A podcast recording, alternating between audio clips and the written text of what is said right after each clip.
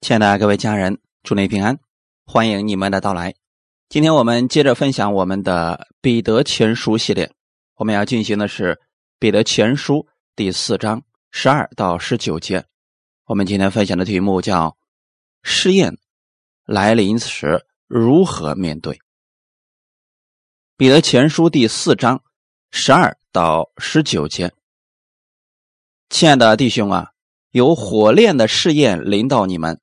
不要以为奇怪，似乎是遭遇非常的事，倒要欢喜，因为你们是与基督一同受苦，使你们在他荣耀显现的时候，也可以欢喜快乐。你们若为基督的名受辱骂，便是有福的，因为神荣耀的灵常在你们身上。你们中间却不可有人因为杀人、偷窃、作恶、好管闲事而受苦。若为做基督徒受苦，却不要羞耻，但要因这名归荣耀给神，因为时候到了，审判要从神的家起手。若是先从我们起手，那不信从神福音的人将有何等的结局呢？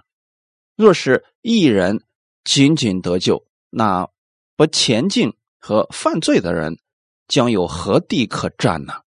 所以。那照神旨意受苦的人，要一心为善，将自己灵魂交于那信实的造化之主。阿门。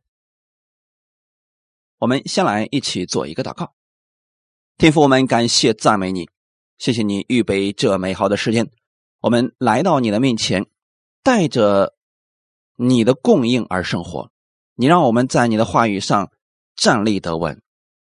无论我们遇到什么样的患难和问题，我们可以靠着真理胜过。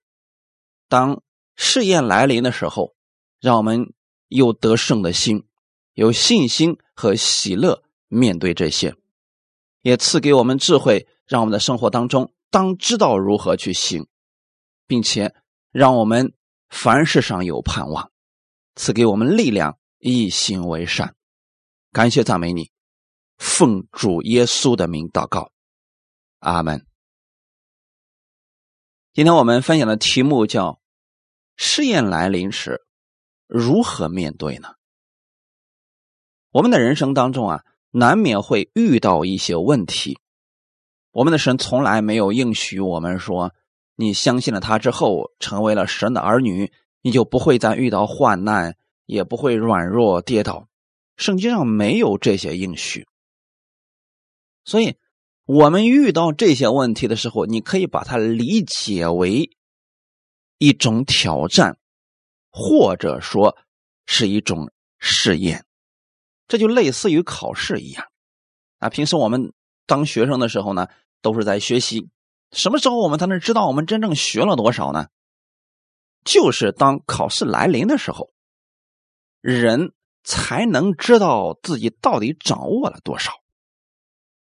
那这个试验，你可以把它理解为我们对真理的实际应用。当这些试验来临的时候，有些人是在真理当中得胜，看到了神更大的恩典；那有一些人呢，是灰心绝望，埋怨神。我们首先要知道一点：这些患难、意外不是从神来的。只是说，神会加给我们力量，让我们胜过这些。亲爱的弟兄啊，有火炼的试验临到你们，这不是从神来的。彼得现在正在安慰那些在苦难当中的信徒们，在当时发生了让他们都不太觉得好的事情。因为那个时候情况比较混乱，形势比较糟糕，很多信徒因为信耶稣受到了逼迫，还有很多信徒因为信仰失去了生命。这些人至死忠心，结果留下来的这些信徒们有些就软弱了，他们似乎看不到神拯救的手。许多人开始怀疑自己是不是信错了。于是，在信徒当中，有很多人选择退后，有很多人选择背叛主。不少信徒觉得，都信主了，怎么还会遇到这些逼迫患难？神为什么不出手拯救我们，阻止那些邪恶？有一些人就认为，我们如此的爱主，为什么主情愿让我们受苦，而不拯救我们呢？彼得用自己的经历。告诉他们，不要以为信徒就不会受到苦难，不会遇到问题。正是因为我们是信主的，所以这个罪恶的世界对于敬虔的信徒是容纳不了的。正如当时那个时代容纳不下主耶稣是一样的。你说耶稣来到这个世界上，他可曾行过恶呢？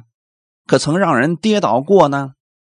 他一心行善，结果当时的犹太人是如何对待耶稣的呢？最后把耶稣送上了十字架。信徒的善行，特别是你付出不求回报的时候，这个时候世人。不会相信这些。你做的越多，有些人的良心受到了无声的责备，使他们感到不安。那些无欲无求又一心向善的人，世人真的很害怕。所以，弟兄姊妹，有时候信徒们受逼迫，不是信徒做错了事情，乃是恰恰。他身上显出了基督的荣耀，所以世人接纳不了这些，因为我们跟他们不一样，所以有一些世人起来反对、逼迫信徒。弟兄姊妹，不要以为作为神的儿女，我们一心向善就一定会受人欢迎。其实啊，还真不一定是这样。反对人可能会更多。亲爱的弟兄啊，有火炼的试验临到你们。彼得在这儿用火来形容这个试炼，是强调当时他们所遇到的问题非常的大，遇到的拦阻他们难以接受。所以说，在这个过程当中，一个人是否真的相信神、依靠真理，就显得尤为重要了。这里所说的火的试炼，是关于信徒信心的试验，是在信徒遇到苦难或者其他事情的时候，信徒能够真实的认识自己的。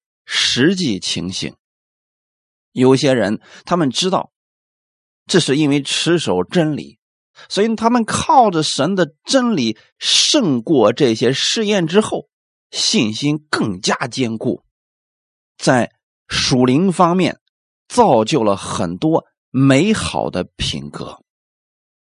这就犹如普通的铁经过火的锤炼之后，那么。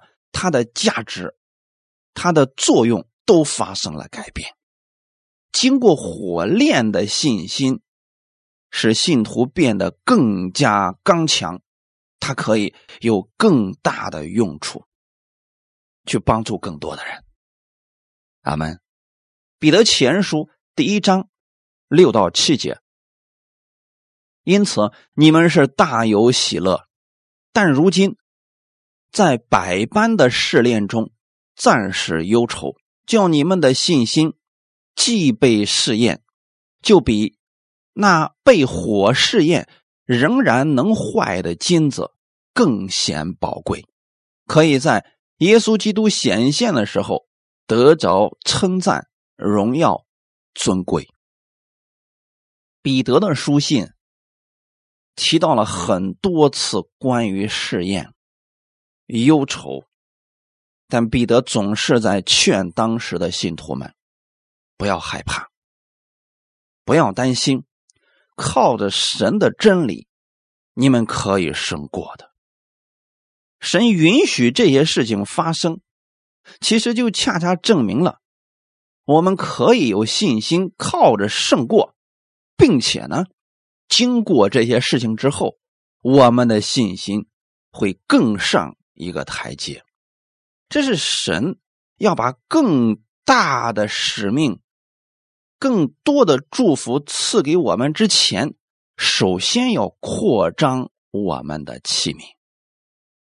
金银宝石在正确体现它的价值之前，它一定是需要经过磨练的。所以，当遇到这些糟糕的事情的时候，似乎是遭遇非常的事。这句话是在括弧里边的，就是解释上一句“不要以为奇怪”。使徒彼得告诉当时的信徒们，不要把这些试炼、这些遭遇的事情看得看得太严重或者太稀奇。你应当知道，凡立志在基督耶稣里敬虔度日的，也都要受逼迫。这是提摩太后书三章十二节的内容。只要你立定心志，想在基督耶稣里敬虔度日的，那谁会逼迫呢？一定不是属神的儿女逼迫，他一定是。有一些撒旦的差役，要阻止真正敬虔的信徒们。这个是比较常见的形式，不是什么稀奇的事儿。许多时候，信徒们会在试验当中失败、灰心的原因，乃是由于他们遇到了这些苦难，被魔鬼欺骗了。魔鬼在心理上让他们觉得神把他们丢弃了，让他们觉得自己无法再得胜。结果在这个试验的结果还没来到之前，他们的信心已经动摇了。我就举一个圣经当中的例子：以色列人当时神带着他们进迦南。十二个探子已经去迦南地观看那地了，回来以后，其中有十个人，他们夸大了当时在迦南地居住的那些敌人的强悍可怕，给以色列百姓带来了负面的消息，以至于说以色列人是大发怨言，他们不再相信。自己能够进入到迦南，那这些人最终倒闭在旷野。难道是神的应许失效了吗？不是的，是因为有人夸大了魔鬼的能力，导致很多人信心直接被击垮了。他们只看到了问题的严峻，却没有看到神依然坐着为王，没有看到神的能力依然还在彰显当中。因此，彼得在现在的信徒们遇到这些问题的时候，想告诉他们：即便这些苦难来临了，不要。灰心绝望，也不要觉得这是遭遇了非常的事情。你们应当靠着主，刚强壮胆，以免中了魔鬼的诡计。那我们应该怎么做呢？彼得也告诉了我们答案：道要欢喜，因为你们是与基督一同受苦。使你们在他荣耀显现的时候，也可以欢喜快乐。如果是为主的名受苦了，不要觉得忧愁，应该喜乐。这是彼得自己的经验。你们去读《使徒行传》第五章，你会看到彼得的经历。他从一开始成为一个渔夫，后来遇到了耶稣，他生命的成长、改变以及成熟的过程，都记载在了《使徒行传》当中。彼得用自己的亲身经历，告诉了现在在苦难当中的信徒：你们要欢喜。为什么为主受苦了还要欢喜呢？因为你们是与基督。一同受苦。耶稣曾经受过苦，是因为他行善。今天基督的信徒们受苦，乃是因为他们做了跟基督一样的事情。这是在神面前有赏赐的。阿门。我们与主一同受苦，便在耶稣的患难上有份。这是我们。极大的荣耀。约翰福音十五章十八到二十节：世人若恨你们，你们知道，恨你们以先已经恨我了。你们若属世界，世界必爱属自己的；只因你们不属世界，乃是我从世界中拣选了你们，所以世界就恨你们。你们要纪念我从前对你们所说的话：仆人不能大于主人。他们若逼迫了我，也要逼迫你们；若遵守了我的话，也要遵守你们的话。阿门。这段经文其实耶稣早都给我们解释清楚了。他在带领这十二个门徒的时候，就已经说了。世人如果恨你们，你们知道，在恨你们以先已经恨我了。有时候就是因为信徒持守真理、一心向善，世人恨你。这种恨是无故的，就因为你跟他们不一样。这里呢，主耶稣也已经告诉我们原因了。你们如果属于这个世界，那你们的行为、你们的心都跟世人一样了。那世界必爱属自己的。你看这个世人，互相不信任，彼此拆毁啊，都说一些八卦的事情啊，说一些相互呃拆毁的事情。那如果我们也做这样的事情，那世人就不觉得你有什么可恨的了，因为你跟他们一样啊。可恰恰因为你属于耶稣了，你已经被耶稣从世界当中分别出来了。就是因为你不属于世界，所以你身上透出了基督的荣光，使人觉得你跟他们不是一样的，就开始恨你们。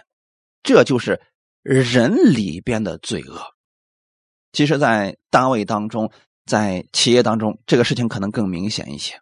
如果大家水平都差不多，啊，大家可能还是朋友，突然有一天，你被领导重用了。你会发现，周围的人开始私下的开始说你的问题。大家觉得，凭什么是你啊？就因为你跟他们不再一样了，所以他们开始议论你，甚至在背后说你的坏话。实际上，这就是因为他们恨你，因为你不再和他们一样了。在属灵当中，这个事情也是如此。我们的主把我们从世界当中分别出来了，所以世界恨我们，因为我们的价值观、我们的信心都不在这个世界上了。他们追求的，他们认为好的东西，可能我们觉得不怎么好。他们觉得在人背后说别人的坏话，嗯，我们不愿意做这些事情了，所以他们恨你们。那耶稣把这些事情告诉当时的门徒们，是这个事情。早已经都有了，那不是现在才出现的。你们要纪念我从前对你们所说的话。耶稣早就知道这些事情会发生，所以已经把这些后期要发生的事告诉门徒了吧？仆人不能大于主人，就是世界怎么对待我们的主耶稣，他就会怎么对待属于主耶稣的人。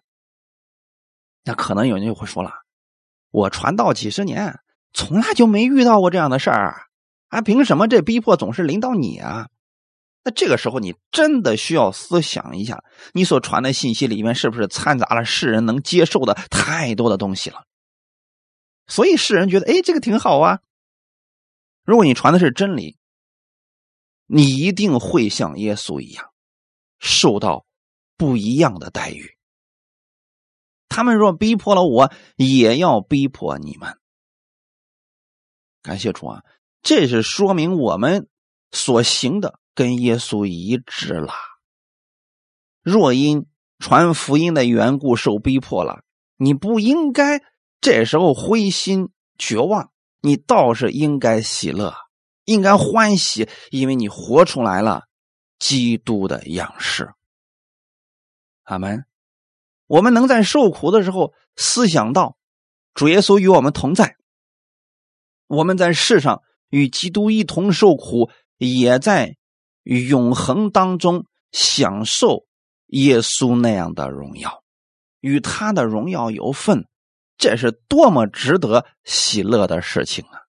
约翰一书第三章十一到十三节，我们应当彼此相爱，这就是你们从起初所听见的命令。不可像该隐，他是属那恶者，杀了他的兄弟。为什么杀了他呢？因自己的行为是恶的，兄弟的行为是善的。弟兄们，世人若恨你们，不要以为稀奇。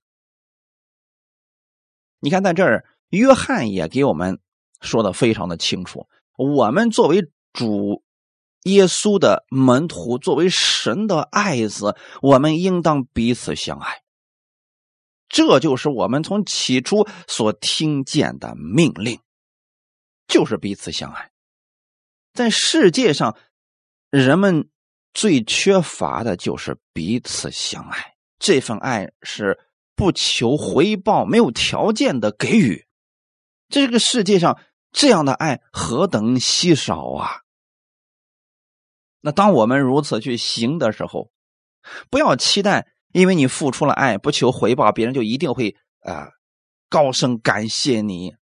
不一定是这个样子的，也许就是因为你如此的付出了，别人还不理解，反而会诬陷你呢。你看十二节说，不可像该隐，该隐和他的兄弟亚伯到底发生了什么事情呢？他们都在向神献祭，亚伯呢拿了他羊群当中头生的啊非常好的羊，献在了神的面前。而该隐呢，拿出了土里边的特产献在神的面前。两个人都在献祭，可最后呢，耶和华看中了亚伯和他的祭物，就因为这个事儿，结果该隐就杀了他的兄弟亚伯。让我们从外边来看这个事情，那该隐你所献的不被神悦纳。你是不是应该找一下自己的问题啊？就像今天这个世界上，很多世人他总是屡次碰壁，做什么事情都失败。你不要去埋怨这个社会，不要去埋怨周围的人对你不好，是不是应该反省一下自己呢？不，世人还真不会这么去做。许多的世人他想的是你们对我不好，你们抢夺了我的资源。该隐就是如此想的呀，所以他就认为，如果没有亚伯，那神一定会喜悦我的祭物。他起来就把他兄弟给杀了。你说这个事情是不是很荒诞？可这个事情呢，真实的存在着。你别忘记了，他俩是亲兄弟呀，他都下得去手啊。这就是恶人。神说。为什么他杀了他的兄弟呢？就因为他自己的行为是恶的。那善恶怎么区分出来了呢？那就是亚伯心是向着神的。可是呢，该隐他心里充满了恶，杀了他的兄弟，这就显出了他是恶的，而同时也显出来了他兄弟的行为是善的。那如果我们在这个世界上，别人骂我们，我也骂别人，那怎么能够显出来你是善的呢？那么属神的儿女，就是在患难当中的时候，他没有灰心绝望，依然喜乐的生活。他像耶稣一样，不争恼，不喧嚷，只把真理传出去。这就显出来了，他们的行为是善的。弟兄们，世人若恨你们，不要以为稀奇，这是很常见的事情。因为你跟世人不一样，你只管按照真理去行就可以了，并不是你周围所有的人都会认同你的。你只要确定你所听的是真理，这就足够了。关键是要被神认可呀。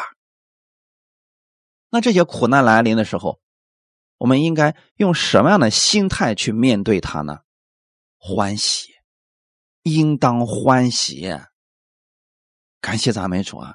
所以彼得在此提醒我们：苦难来临的时候，不是先求苦难离开我们之后，我们才能欢喜，而是无论什么样的环境之下，我们要先有喜乐的心。阿门。当我们先有了喜乐的心，你看到了。神的荣耀之时，这些苦难就不能够再成为你的重担了。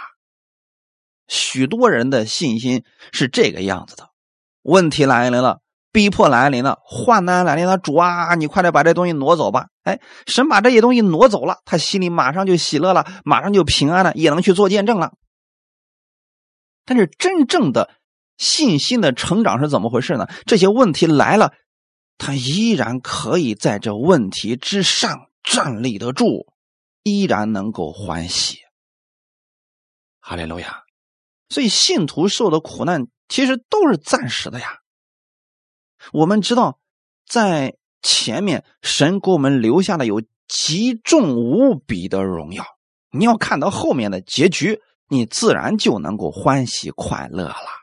如果只看眼下，确实有很多事儿我们受不了，很多人我们无法接受这些苦难。如果我们仅仅只是盯着他们，我们就没有信心了，也没有力量继续前行了。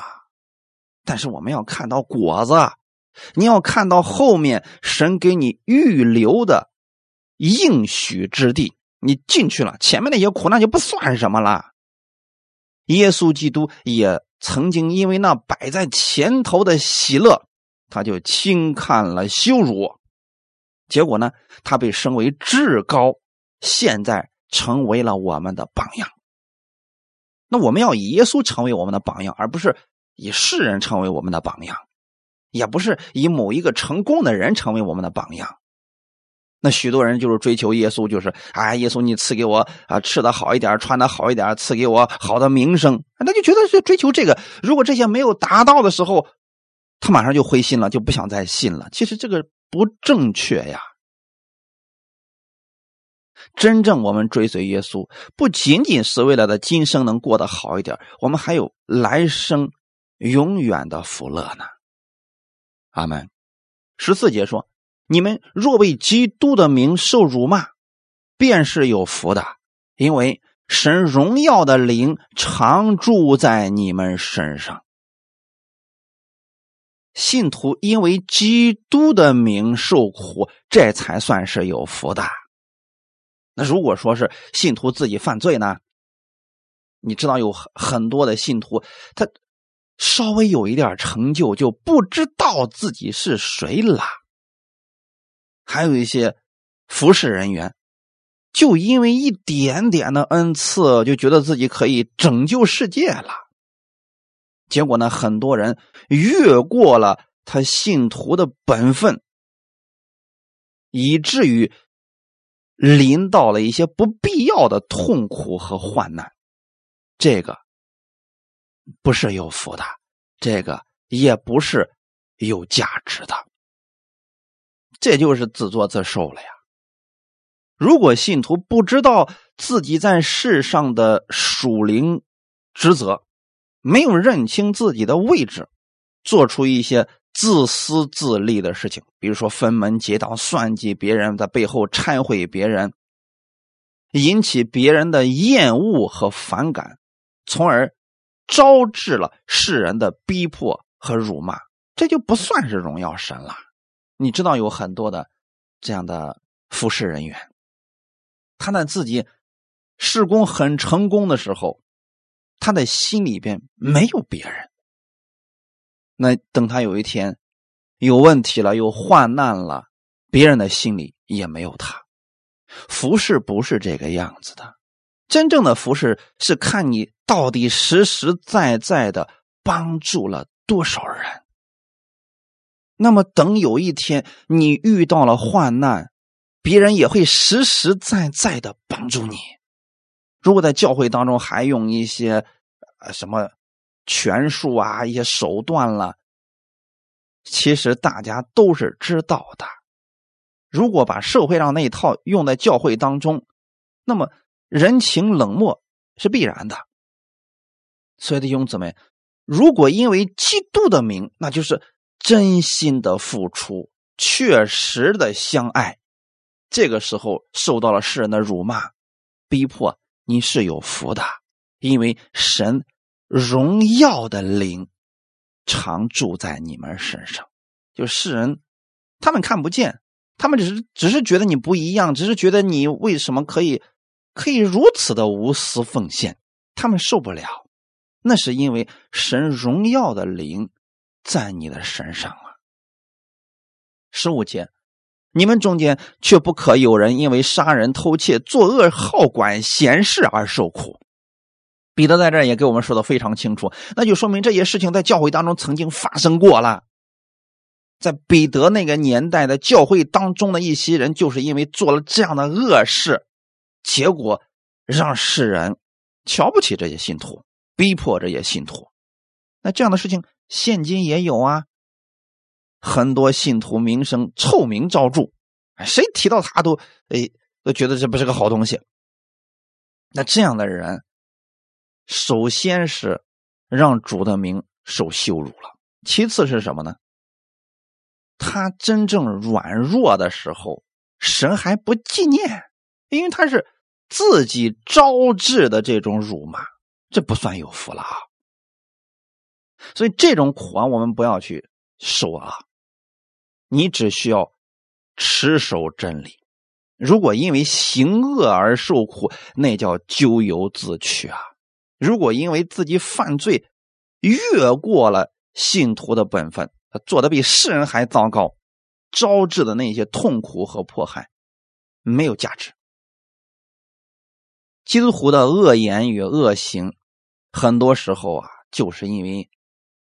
他不认识自己，不知道自己是神的儿女，所以他所做的有时候可能比世人更狠。我们应该怎么做呢？保守你的心，胜过保守一切。用什么保守？用真理，别用世上的那些观念。那些观念总是变来变去的，你跟着世人的后面走，有一天真的会掉到坑里边去的。所以你要用神的真理保守你的心。别太相信世人的那些嘴，为什么呢？他们今天能说你好，明天就能说你坏。你透过当时的以色列百姓，难道还看不出来吗？耶稣给他们行神迹，给他们吃饼得饱的时候，那群百姓觉得太好了，高声呼喊何萨呢？可突然有一天，耶稣不符合他们的口味去行事的时候，他们却要说：“定死他，定死他。”弟兄姊妹，这就是世人的心呐。我们应当用真理保守我们的心，唯有我们的主，他对你的爱是持续的，他的应许也是真的，不会改变的。阿门。那这后面特别提到一个事儿，就是好管闲事。可能有些人不太理解了，好管闲事怎么会受苦呢？有很多的信徒是自己分内的事情不做，专爱管别人的事，就是谁家那点事啊，他全都知道。对这个人说，对那个人说，你说这样的人是不是特别招人恨呢？谁家的事都想掺和一下，就自己呢，什么都不愿意管，事事情也没干好啊，就专管这些闲事。那教会当中遇到这种好说闲话、管闲事的人啊，大家一般都不太欢迎他。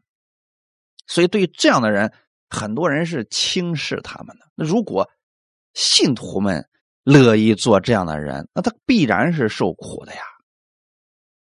这。是不太好的事也不是个有福的人。越是自以为属灵的人，在这方面啊，通常会犯这个毛病。所以弟兄姊妹，我们不要做多管闲事的人，先管好自己的事情，保守自己的心，管好自己的嘴，别乱说别人的那些糟糕的、负面的事情。你要说，就多说造就人的好话，这样一定是符合真理的。阿门。彼得前书四章十六节：若为做基督徒受苦，却不要羞耻，倒要因这名归荣耀给神。这节是对十四节的一个重复。彼得就怕我们不明白。就怕一些信徒因为自己言语不当受苦了，所以啊，觉得自己好像被神丢弃了。那么还有一些人呢，他确实是为主的缘故受苦了，委屈啊，没地方说，也是觉得挺羞耻的。那彼得在这样说的是：如果你是为基督的缘故受苦，不要觉得羞耻。那如果是因为啊自己多管闲事而受苦，真应该觉得羞耻啊！如果在这背后别人说别人的坏话，说谎言，忏悔别人的关系，真应该觉得羞耻。除此之外呢，如果因为福音的缘故，为了别人得益处而受苦，不要觉得羞耻，你倒要因为耶稣的名归荣耀给神。如果我们因为持守真理，别人在背后面说我们的坏话。哎，你不要因此定罪自己，也别觉得啊，他们给你说了这么多的坏话，你心里就难过委屈。你应该归荣耀给神，因为你是在持守真理呀。阿门。十七节，因为时候到了，审判要从神的家起手。若是先从我们起手，那不信从神福音的人将有何等的结局呢？这几节就说明了信徒为主受苦应当欢喜的另外一个理由，因为我们的神掌管一切，他是公义的神，所以有一天这些事情一定会被公正的审判，并且审判是先从神的家起手。很多人提起这个审判的时候啊，就觉得说：“哎呀，那一定是刑罚呀！你看，这信徒们要是行为不好。”神要先刑罚他们，啊，把他们弄不好就，呃，从这个生命册上给他涂了，然后呢，扔进硫磺火火里边去了。这种解释肯定是不正确的。从神的家起手开始审判，这是指基督徒好行为的审判。阿门。也就是说，将来的审判呢，是针对信徒的审判。信徒们的审判主要是根据他们的行为得赏赐，因为当我们信了耶稣之后啊，神就不再纪念我们的罪了。那神会纪念我们的什么呢？你为主的名受苦，你为主的名献上的，神会纪念。这就是审判的部分了。哈利路亚。那么。神审判我们，主要是对我们的赏赐。我们每一个人现在都向这个终点去奔跑。等有一天啊，这个结局到了，那神就看你奔跑了多少，给你多少赏赐；你奔跑了多少，给你多少赏赐。每个人的赏赐在这个地方就不太相同了。你比如说，人家使徒保罗，人家心里非常的确定啊，当跑的路我跑尽了，当守的道我守住了，那必有那公义的冠冕为我存留。人家心里非常清楚，自己就是跑完了神给他所预备的那个路，所以人家回去了。那我们呢，也当如此。不管周围的人怎么样，我们都是在赛场上往前跑。可惜的是，很多信徒上了魔鬼的当，因为魔鬼的工具在旁边说他几句，他就不跑了，就坐在那个坐下来了，一直坐到了死，这多可惜啊！所以说，将来的时候，在审判台前，每一个信徒所得的赏赐是不一样的。彼得为什么在这个时候讲这些呢？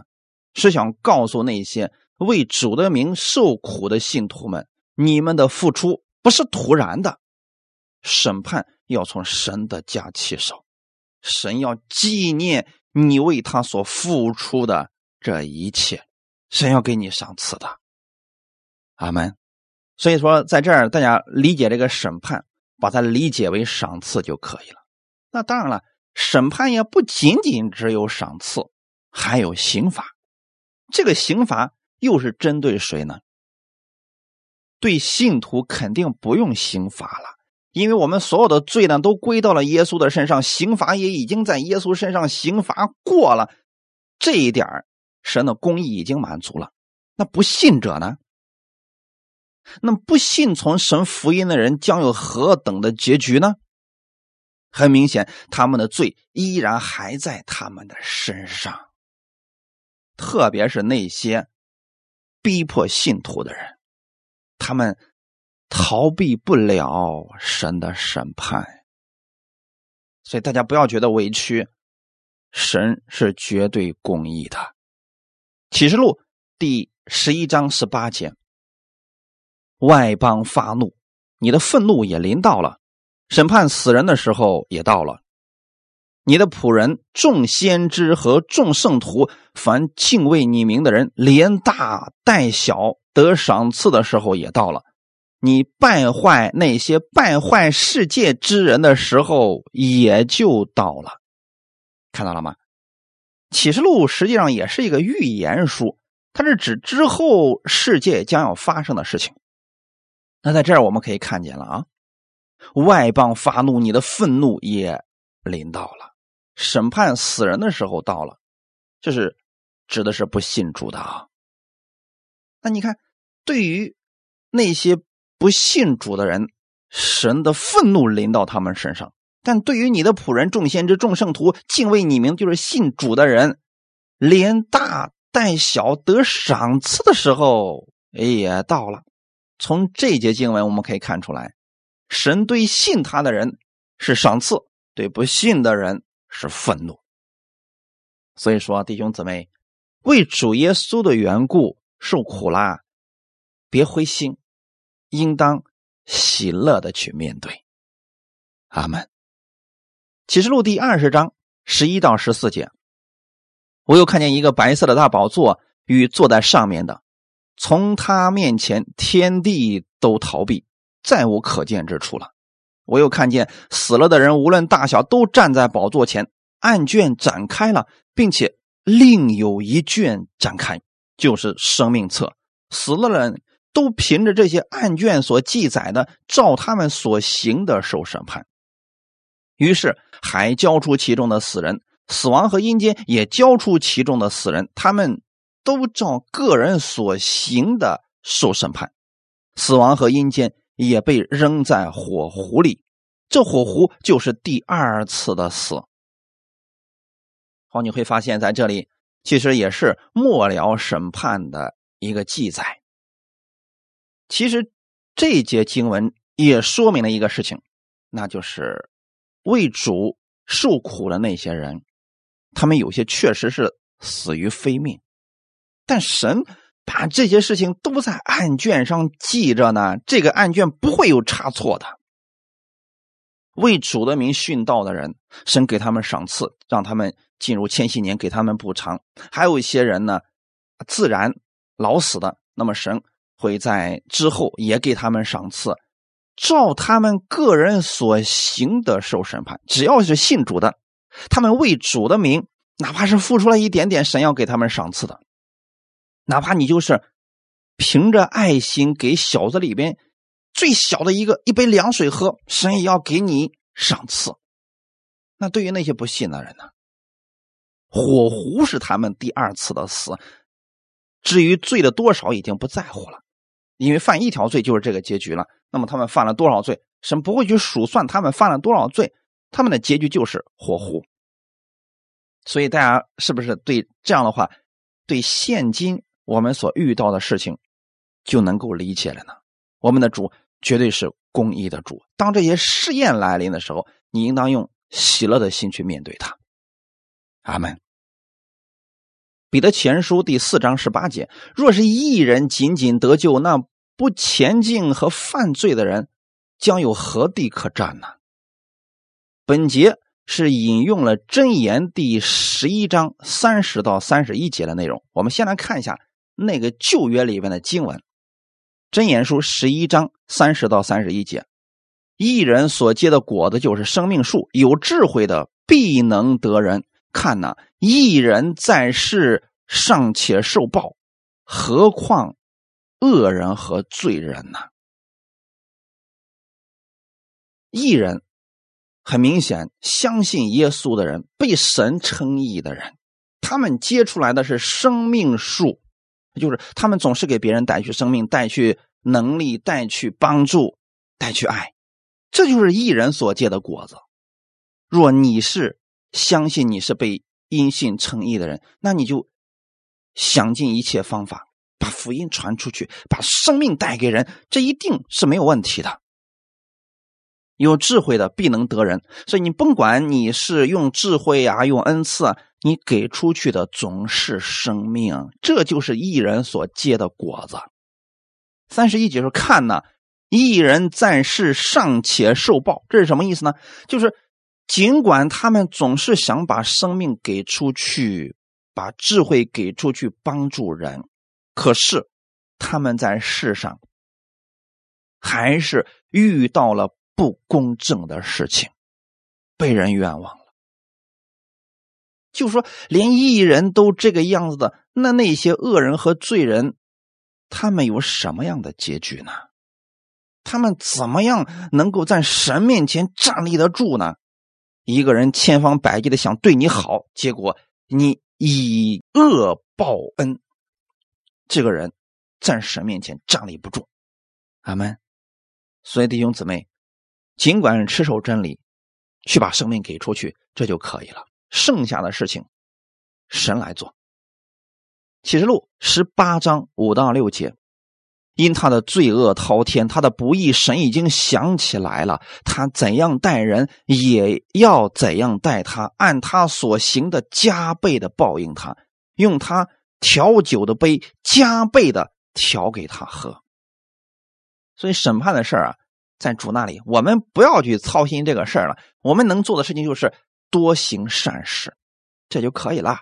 多去做对人有益的事情，就算他们不理解，他们在后面说说三道四，甚至说谎言，由他们去吧。阿门。你心里要持守真理，这就可以了。神会想起他们的罪，会因着你的善行显出他们的恶。十九件，所以那照神旨意受苦的人，要一心为善，将自己灵魂。交于那信实的造化之主。这句话里的意思是什么呢？